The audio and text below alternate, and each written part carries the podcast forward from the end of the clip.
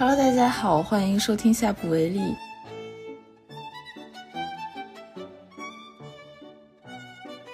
今天我们要聊的话题是居家办公。没错，因为现在我们两个都是身在欧洲的打工人，我们发现呢，欧洲这边的普遍情况就是大家都会有几天可以居家办公的选择，但是好像在国内工作的朋友们都不太有这种居家办公的机会，除非是那种极端天气的情况啊，什么公司会呃一起通知全体居居家办公，其他情况都还是需要去到办公室的。所以，我们今天想跟大家分享一下我们现在对于居家办公的感受。我们也想聊一下，就是我们对于为什么欧洲和国内在居家办公这件事情上有这么大的差异，还有一些对于未来工作方式的一些幻想吧。嗯，那我先来说一下我和我周围打工人的工作状态吧。其实我的工作算是一个比较特殊的情况，因为我们呃公司比较小，像一个初创公司，整体工作上的感觉的话，更像一个自由职业者。我们是呃全部工作时间都是远程办公的，开会的话也是呃远程线上开会。但其实这是因为我们的工作内容，我们。基本都是自己内部可以完成的事情，很少需要有跨部门的合作，所以我觉得我们选择就是全程远程居家的话是可以的。我周围其他在荷兰打工的人，稍微大一点的公司，他们基本上都是一周会要求必须去一到两天办公室这样。那你要跟大家讲一下你在法国工作的状态吗？嗯。我现在在一个也是一个相对比较小的一个公司工作，所以我们也大家也是相对来讲比较宽松，就是我们就一周最多有。四天居家办公的时候，而且我观察我周围其实好多同事，他们其实会住在法国的另一个城市。如果没有什么特别特别紧急的事情，或者必须要线下参加的一些会啊，或者团建什么的，他们就基本上长期处于一种消失的状态，真的是只有非得来的时候才会来。但这么宽松的话，应该也是因为是初创公司吧？大一点的公司在法国也不会这么宽松。嗯，是这样。据我了解，就我周围我同学，比如说在一些比较国际化的公司工作，就比较大一点的，像欧莱雅之类的，基本上都是有一两天居家这样子，三天已经算是比较多的了。虽然大部分人都非常非常想一周只去一天这样，大家都喜欢非常喜欢居家办公，但是就咋说呢，就是民意打不过资本家哈，资本家还是想让你来。嗯，法国的资本家也不例外。嗯，那你自己对于居家办公是什么态度？就如果你自己能自由决定你要不要去办公室或者去几天办公室，你自己怎么选？其实我一开始在这里工作的时候还真的挺不适应的，因为我之前的实习和工作都是要就是每天去办公室的，在国内。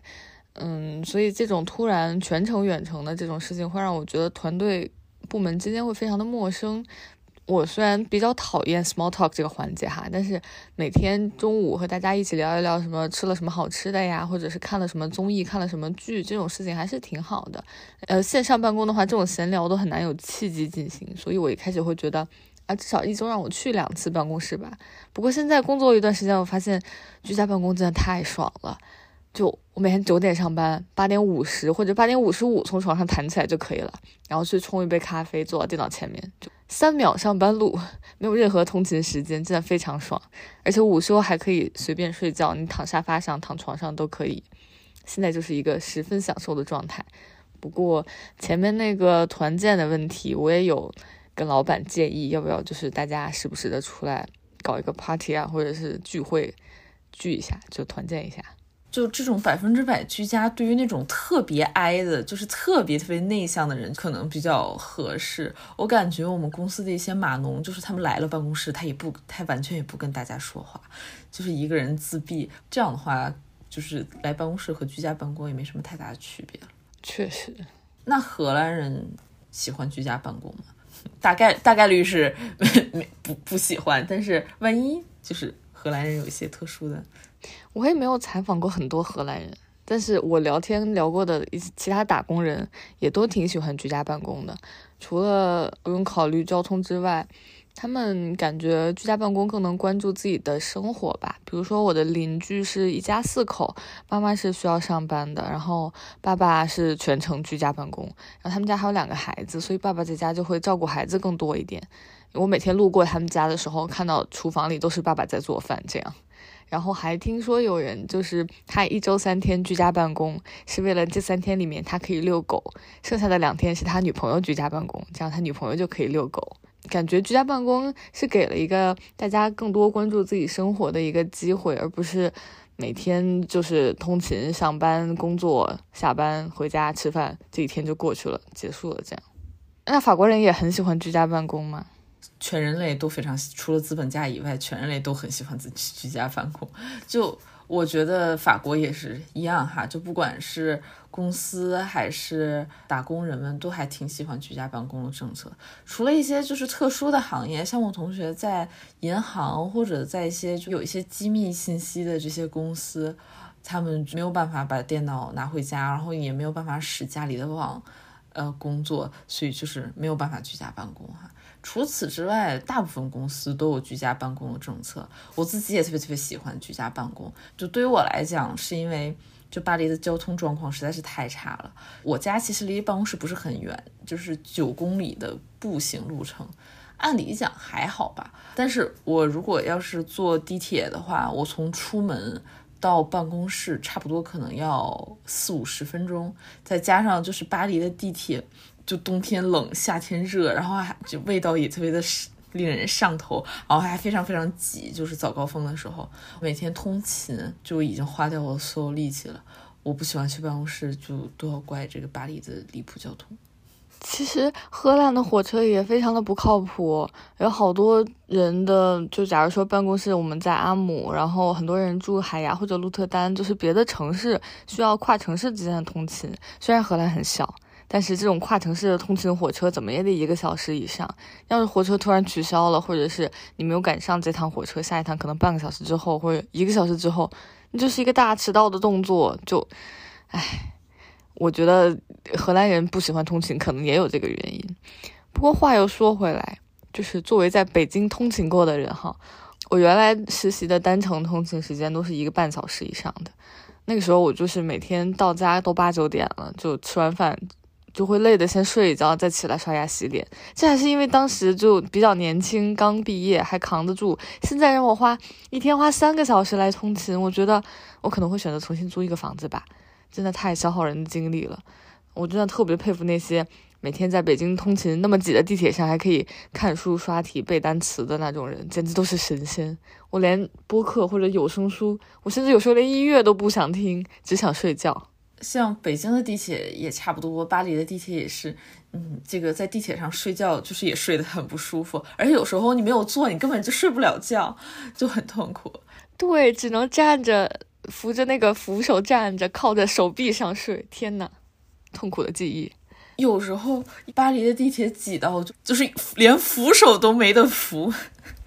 天呐，上早高峰那么多人。这就是完全是一个就是自我保持平衡的感觉，像是体育运动的这么一个过程。天，啊其实我作为一个 G 人，我尝试过就是在地铁上面只刷题啊、背单词啊之类的。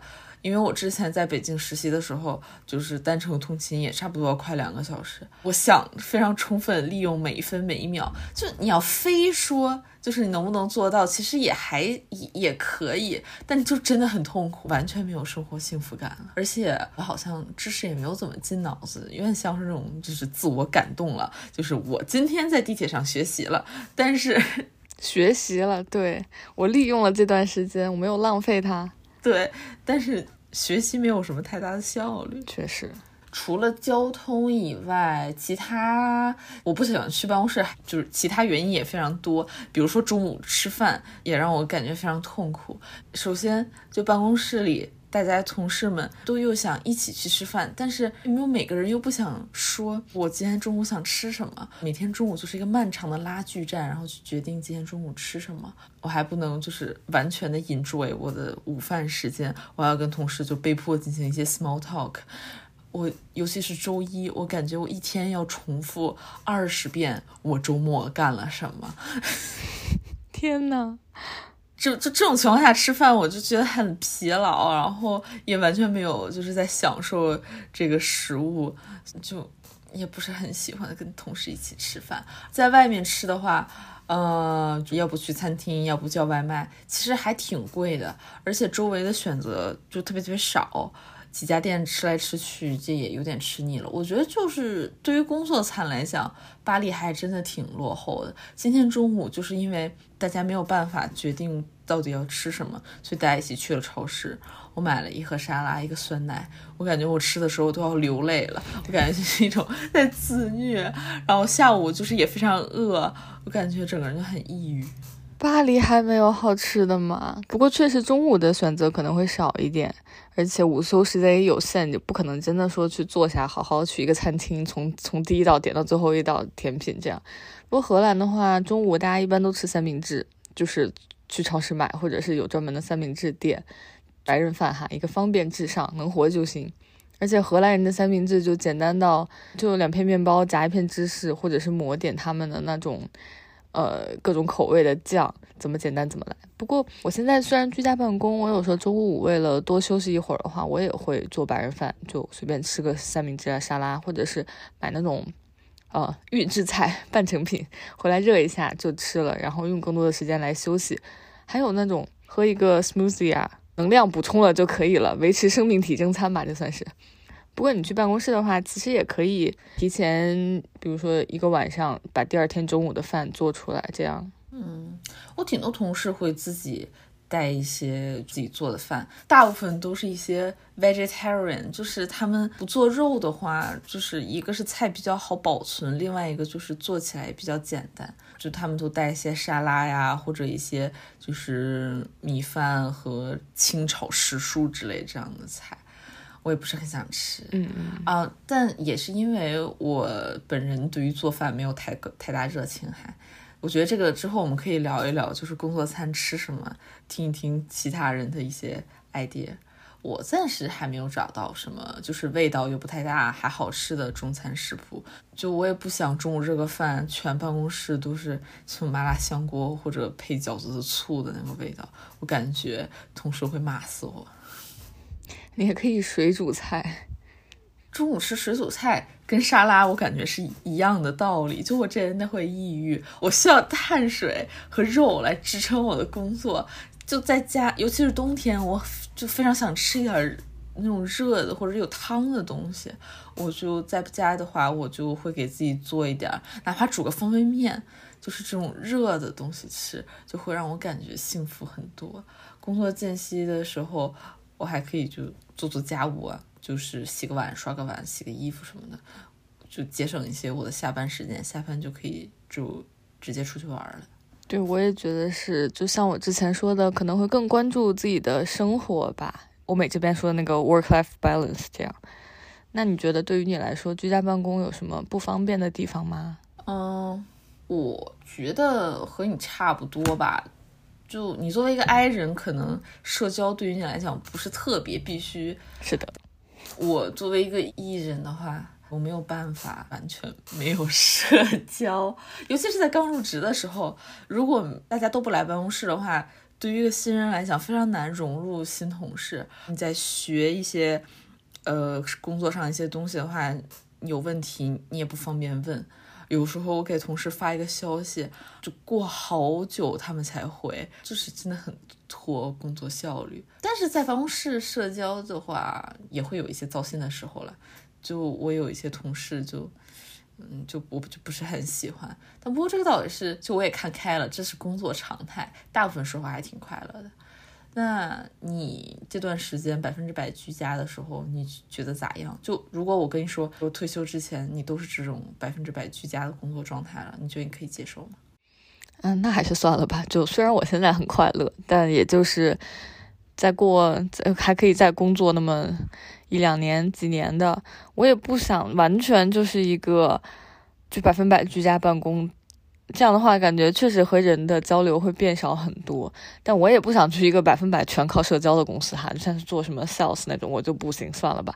那我还是，虽然我不期待一个就是特别 fancy 的办公楼，但我还是希望能有一个小的工作室，大家能够聚在一个大桌子上面头脑风暴一下的一个项目的这种感觉，我还蛮喜欢的。但谁知道呢？也许啊，我没有未来的工作了呢。就如果你突然就是中了彩票的话，就是这个问题咱们就不需要再讨论了。哎，不需要工作了，管他居不居家。但我觉得，就是除了工作本身以外，就是如果你每天去办公室的话，你可能会认识很多就不一样的人。不仅可能是有你们公司，也可能在同一栋楼里其他公司的认识的人足够多的话，跟你的学习经历呀，然后就是文化背景什么就特别不一样。然后你跟他们聊天，感觉也挺有意思的，而且还没准就是能擦出一些爱情的火花哈。这个确实就呃，天天去办公楼擦身而过的那种最熟悉的陌生人，这样认识一些新的人，确实还挺有意思的。但是啊，偶遇爱情还是算了吧。就工作对我来说还是蛮痛苦的，不要不让他和爱情擦上擦上边吧。我 听我一个同学讲。他们是一个特别大的公司，但他们在的那个城市就挺小的，然后也没有什么外国人，然后所以他们公司基本上每个同事都 date 过另外一个同事，就八卦特别特别多，这也挺好玩的。就但确实，就如果去办公室的话，能够认识更多新的人，然后产生新的社交、新的连接，这个是肯定的。所以我就说，如果长时间让我居家办公，这种人与人之间的交流过于少的话，我肯定也受不了。就突然又想到，你有没有发现，居家办公好像在欧美变得还挺普遍的？疫情的时候就是没有办法，只能被迫线上。但国内也是疫情的时候，基本上大家也都是线上办公。但疫情之后，在欧美这边，这个居家办公的政策就被大部分公司都留下来了。但在国内。感觉疫情一过，大家又全都回到办公室上班了。确实，我现在在国内工作的朋友们，虽然也不能涵盖各行各业哈，但是他们我基本没有听说有谁可以居家办公的，只有那种 需要干不完活需要回家继续加班的。也可能和这边劳动力市场比较偏向雇员有关系，毕竟欧美这边劳动力规模还没有那么大，尤其是一些。嗯，技术性要求比较高或者教育背景要求比较高的工作，没有那么多人可以选了。像法国这边，很多人因为没有公司没有居家办公政策，然后就跳槽了。这样对于公司来讲，他们找新人什么的，就是成本也很大。这可能也是资本家做出的一些妥协吧。确实，我也看到有一些数据，就说，呃，面试的时候会因为。这个这家公司没有居家办公政策，而就拒掉这个 offer，这样，嗯，可能相对来讲，国内人还是太多了吧？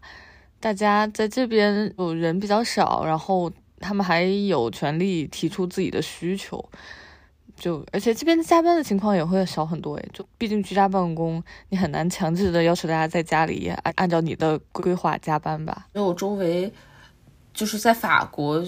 经常需要加班的那些工作，比如说，呃，金融啊、投行呀，什么 top 级别的一些咨询公司啊，居家办公时候也是挺少的。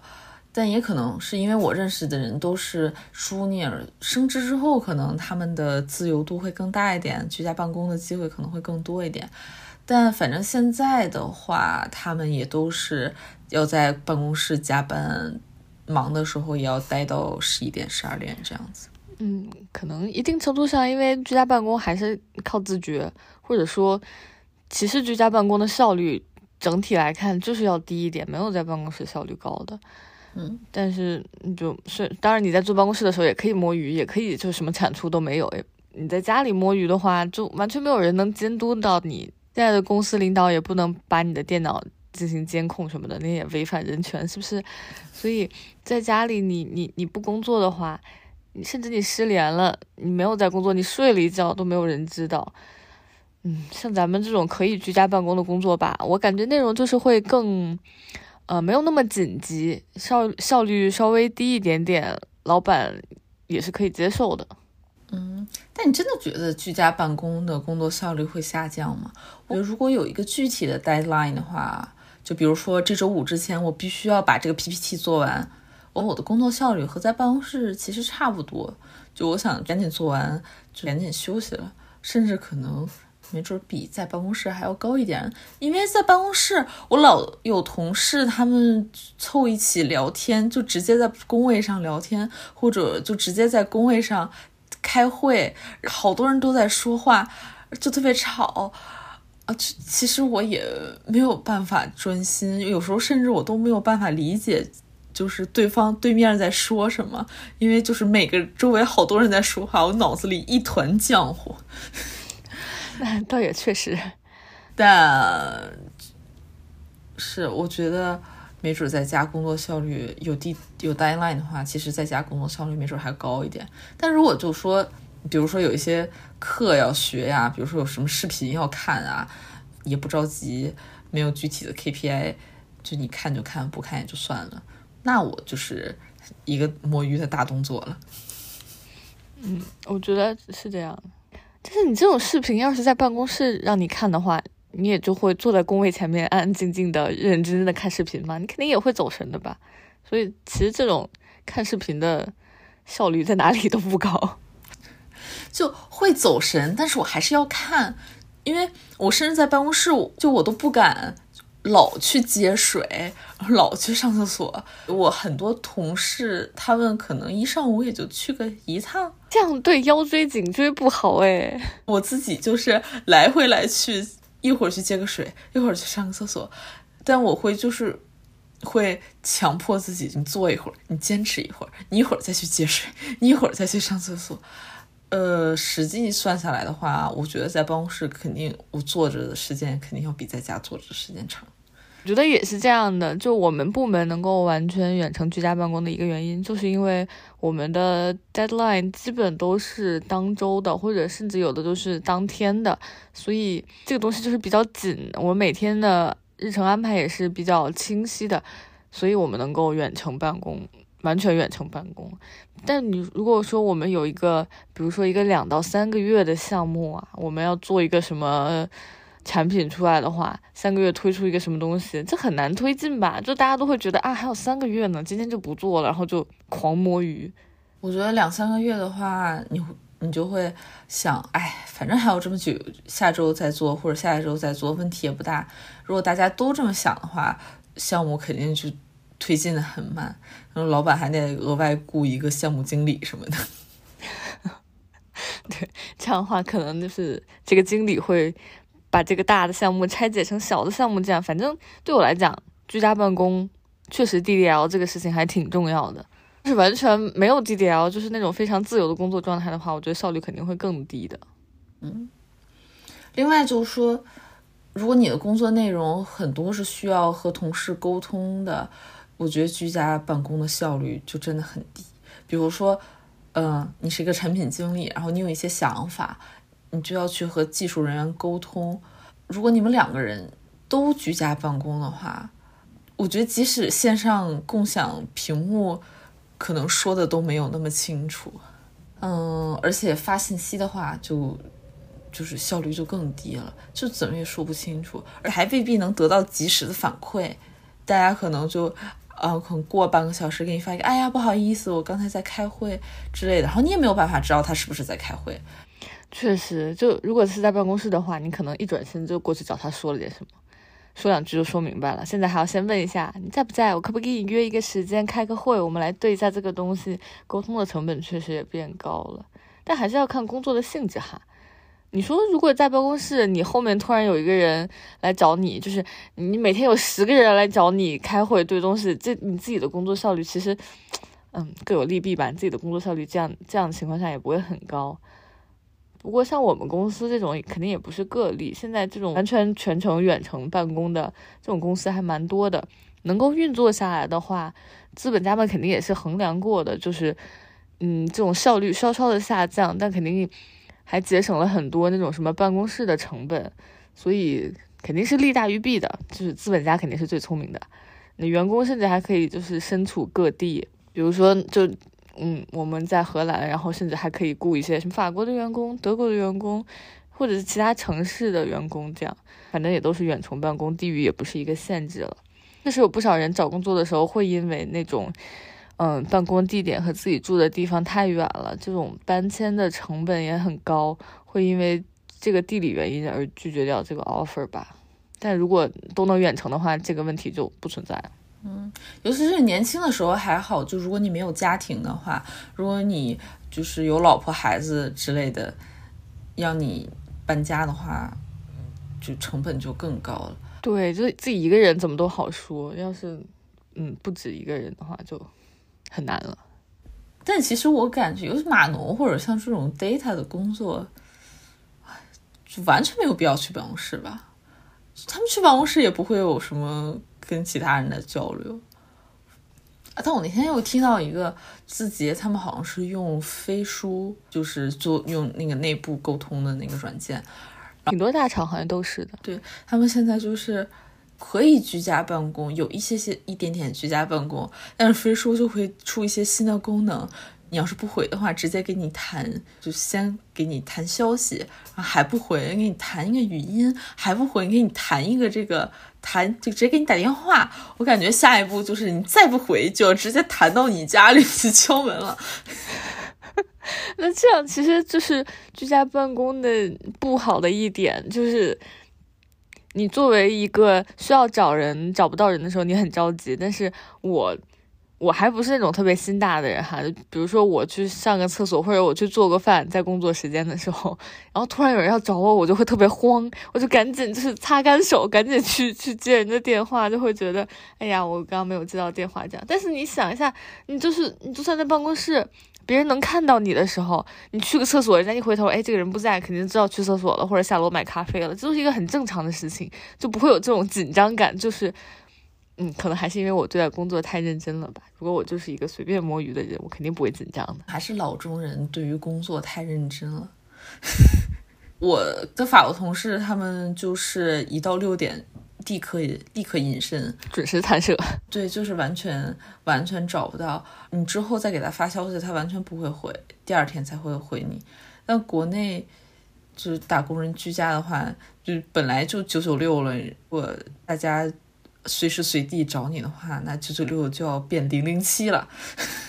确实啊，感觉没有办法逃离。不，欧美这边，尤其是欧洲，还可以保留居家办公的一点，就是因为跟国内不一样，国内就非常的追求效率，你不找就找人找不到，导致你这个工作的效率变低了。这个事情感觉在国内是不太能被容忍的。像你刚刚说，就什么大厂啊，飞书这种奇怪的功能。这都是感觉是一种对效率的追求吧，但欧洲人就会有一点，哎，找不到人，那就算了，我也不做了。这个工作也不是非得今天做完的，就算是非得今天做完的，那这也不是我的问题，是我找不到对方的人。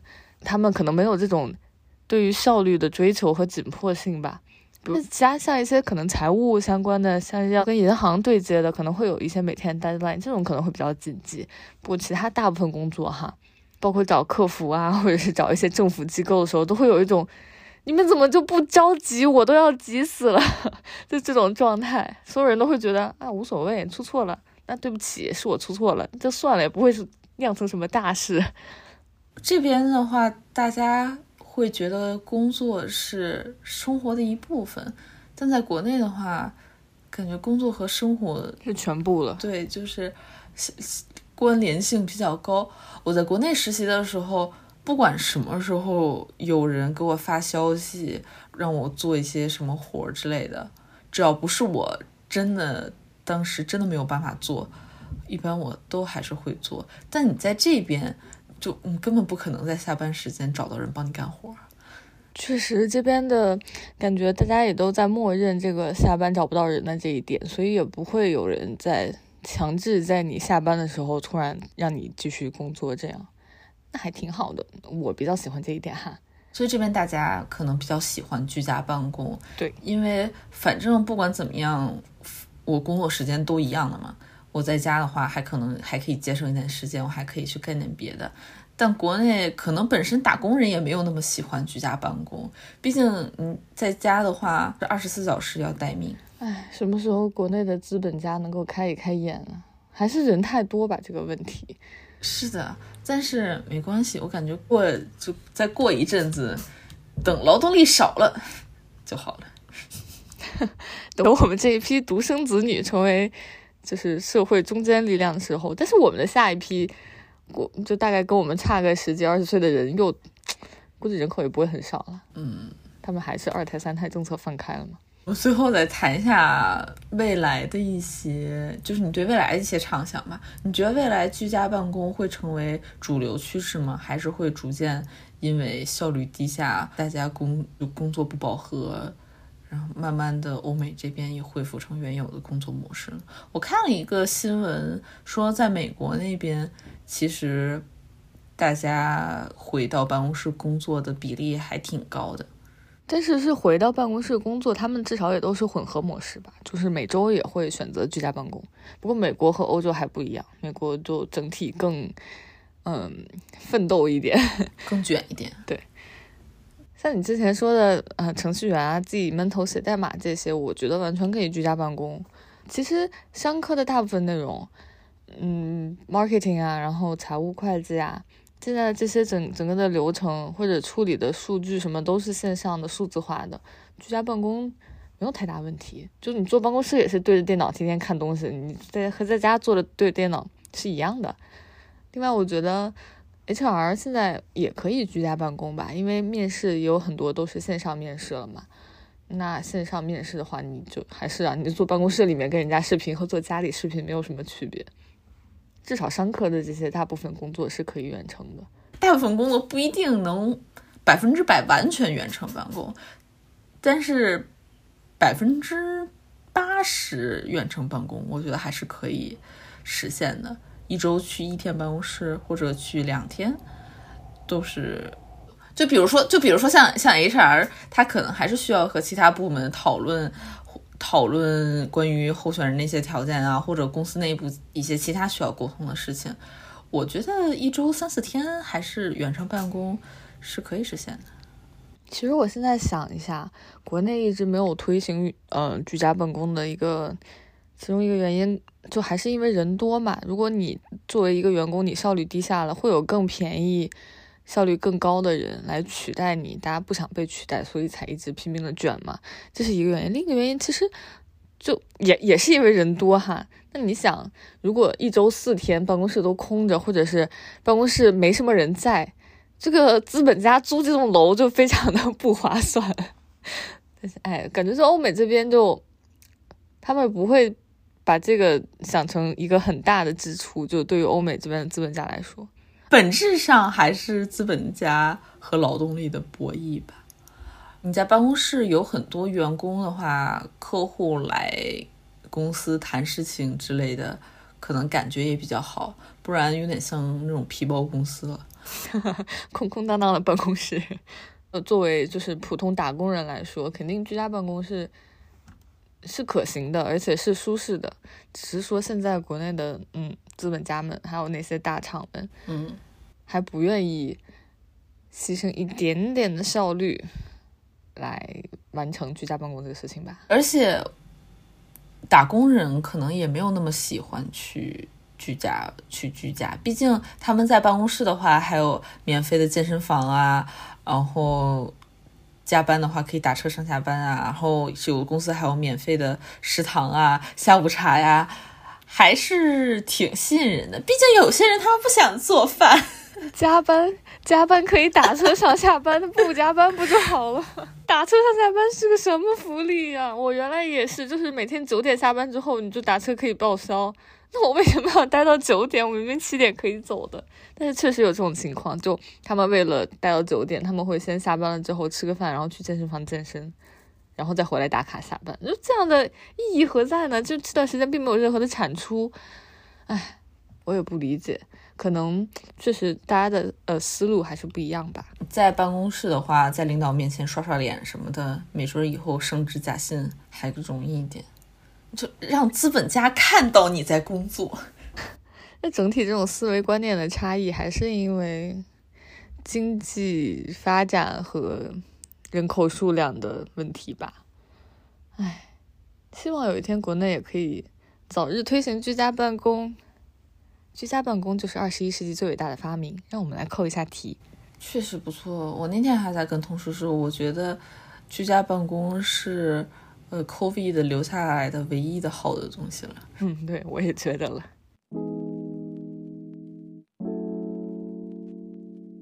那我们今天就聊到这里啦，还是希望大家在工作之余能够更关注自己的生活哈。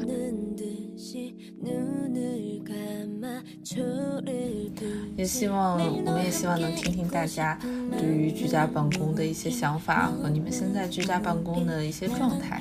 嗯，那我们今天就聊到这里啦，拜拜，拜拜，下期见。